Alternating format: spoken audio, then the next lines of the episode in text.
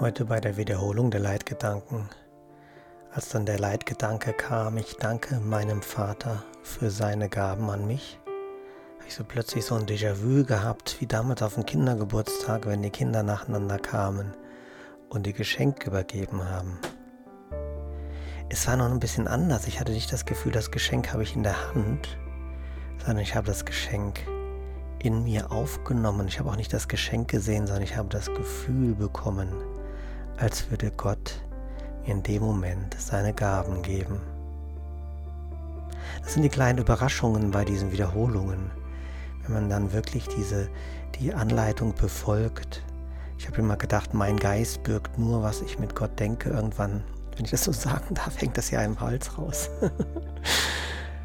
Aber man muss sich darauf einlassen. Und dann kommen plötzlich Überraschungen. Wie ist es bei dir mit den Wiederholungen? Ich habe sie auch nur ganz selten gemacht und da ist es dann passiert. Manchmal reicht vielleicht auch eine einfach aus. Aber je öfters wir sie machen, desto intensiver ist es. Und je öfters wir sie machen, desto mehr können wir auch eintauchen und können spüren, dass unser Geist nur das in uns trägt, was wir mit Gott denken.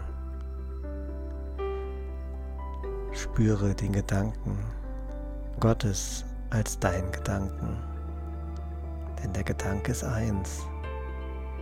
Wir sind eins in Gott.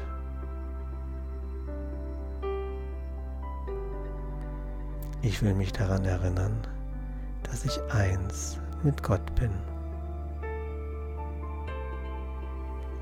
Ich wünsche dir eine friedvolle und wundervolle gute Nacht.